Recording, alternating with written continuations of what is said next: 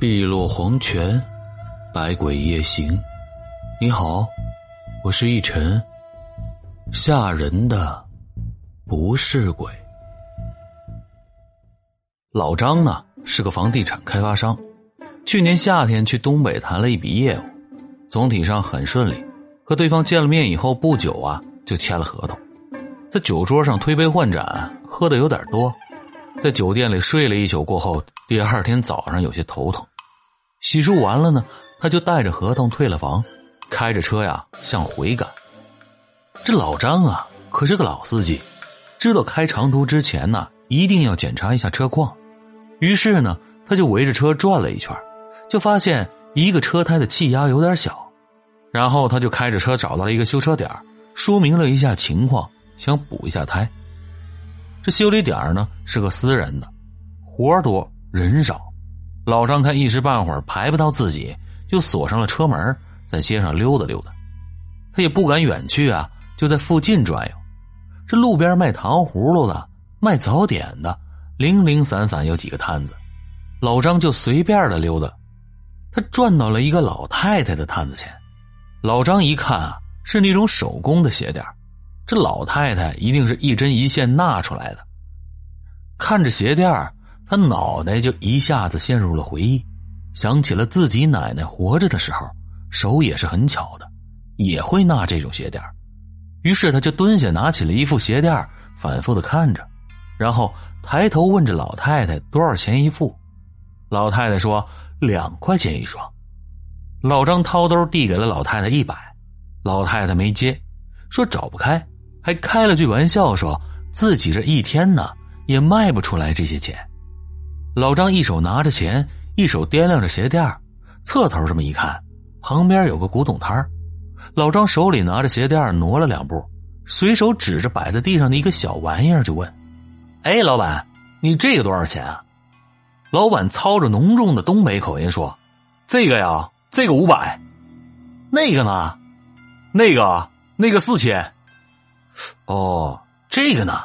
古董摊老板看着老张手里的鞋垫明白了老张的用意，就随手指着一面拳头大小的小鼓说：“那个行，那九十八。”老张嘿嘿一笑，把钱递给了古董摊的老板，拿起了鼓，用手弹了两下，那鼓发出了清脆的咚咚咚的声音。你还别说，听着还挺悦耳的。也不知道是咋回事听着这鼓声啊。他感觉自己隔夜酒的头疼啊，居然好了很多。这古董摊的老板直接拿出了两块钱给了隔壁的老太太。老张呢，用手弹着小鼓回了修车铺，付了车钱，开着车向回赶去。车里放着音乐，老张感觉今天的音乐要比平时好听的多，可能是因为谈成了合同，他心情比较舒畅吧。他一边开着车。一边跟着音乐的调调悠哉悠哉的哼哼着，慢慢的，这老张就觉得这放出来的音乐好像哪里有点不对劲儿。他又仔细的听了一会儿，好像鼓声，不管是在哪首音乐里，都会出现着鼓声。老张伸手关掉了音乐，可在车的后边，还是传来了几声有节奏的鼓点儿。老张心里一惊，连忙把车停到了路边，回头看着后座上那个拳头大的小鼓，探身把小鼓拿了过来，摇着听了一下，没有动静，于是又敲了两下，顺手啊就把它放在了驾驶台上。这老张又启动了车子，打开了音乐，耳朵呢却没有离开这小鼓，他依旧仔细的听着。前面一段路正好对着太阳，路面上啊都反射着耀眼的光。就在这时，小谷里突然传来了一阵急促的敲击声。老张听得走神儿加上迎面的阳光，一时没注意前边的车，他猛打了一把方向盘，差点追了尾。突然，这驾驶台上的小谷因为晃动，一下子从前面滚到了老张的脚下。这老张想伸手去拿起来，可是车已经偏离了路线。与此同时，迎面来了一辆车，老张一边调整方向，一边踩刹车。可是好巧不巧，那个小鼓正好垫在了刹车下边。老张眼睁睁的看见自己的车撞到了路边的树上，幸好安全气囊及时的弹了出来，可着实也把老张崩了一个鼻青脸肿。这脑袋上啊，也不知道被什么东西给割破了，因为对面的车没有剐蹭，对方直接开车走人了。老张脑袋昏昏沉沉的，趴在方向盘的气囊上，而脑袋上的血顺着下巴滴在了脚下。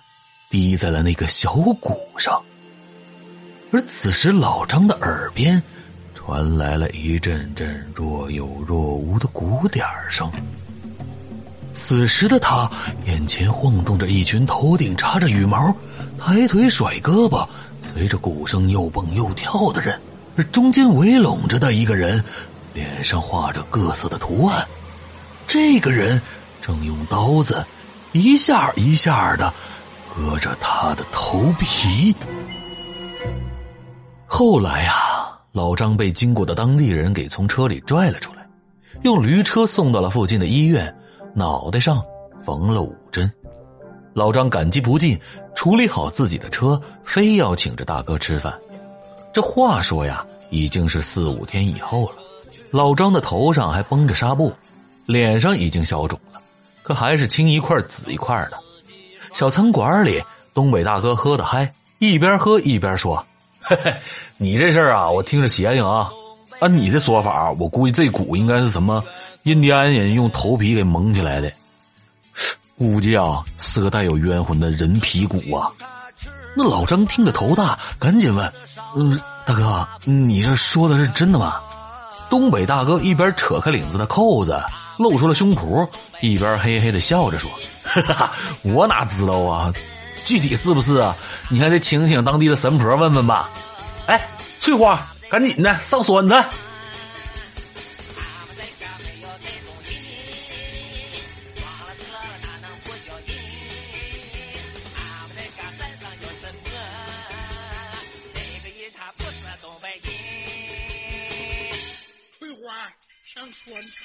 好了。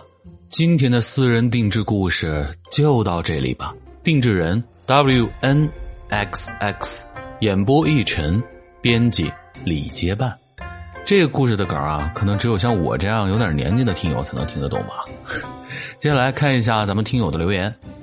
听友二二六四零零零八九留言说道：“哎呀，这单身久了，看鬼都眉清目秀了。”哎呀，同志啊，你这个思想要不得呀！毕竟这人鬼殊途，你可是要注意身体啊！啊，开玩笑，开玩笑。呃，然后接下来，听友幺八六幺七九三 T H S Z，哎，主播，你那故事的背景音乐咋听着比故事还可怕呢？不应该吧？我感觉我最近选的这些背景音乐相对来说都很柔和的呀。而且，怎么会有那种感觉呢？不过既然聊到故事啊，刚刚有一位听友一九二五一零一七五，在那个纸人胡同下边给我留言，问我有没有在背景音乐里边放女子唱戏的背景音。我还特地跑过去确认了一下，我没放。结果他说他听到了，所以我有的时候严重怀疑，大家是不是在逗我玩呢？好了，不管那么多了啊。那么接下来的时间啊，因为今天的故事比较短啊，那接下来我就跟大家分享一段我的听友 Kevin 刘的诡异经历。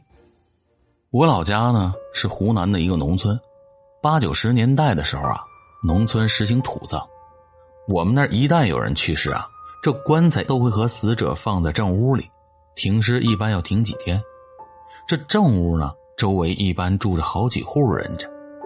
今儿个说的这户人家呢。男人三十多岁才娶媳妇儿，而且是从云南那边来的。婚后不久啊，这女人生了一儿一女，然后患病就死了。头天晚上死的，结果第二天早上家里人才发现。我那个时候小啊，就有点好奇，想看看这死人长什么模样。于是啊，就趴在那窗户缝里，向着正屋瞄去。当时只看了那么一眼，二十多年过去了。那幅画面还是在脑海里历历在目。只记得当时一张惨白的脸刚好偏向了窗户的方向，他眼窝深陷，嘴巴流出了一道血，而更恐怖的是，他的嘴角仿佛挂着一抹诡异的微笑。我当时吓得六神无主，可是我的两只眼睛就像是着了魔一样，被他死死的吸住了，就那样盯着他。突然，我感觉他睁开了眼睛，对着我发出了一阵瘆人的笑声。就好像下一秒他马上就会向我扑过来一样。当天晚上回到家里啊，我吓得都不敢出去上厕所尿尿了。可是邪门的是，不久以后，紧挨着这间正屋的几户人家的媳妇儿也相继的死去，不是得癌症，就是疯了以后喝农药自杀。村子里都传，是第一个放在正屋家的媳妇儿不甘心。迟迟不肯离去，才有了之后的事儿。直到现在啊，我都不太敢一个人走夜路，哪怕是白天让我一个人走在路上，我都会有点害怕，因为我自始至终都记得那张让我毛骨悚然的脸。好了，故事也讲完了，时候也不早了，今儿个呀，就到这里吧。感谢您的关注、订阅、留言、转发、点赞和分享，我们明晚不见不散。我是逸晨，晚安。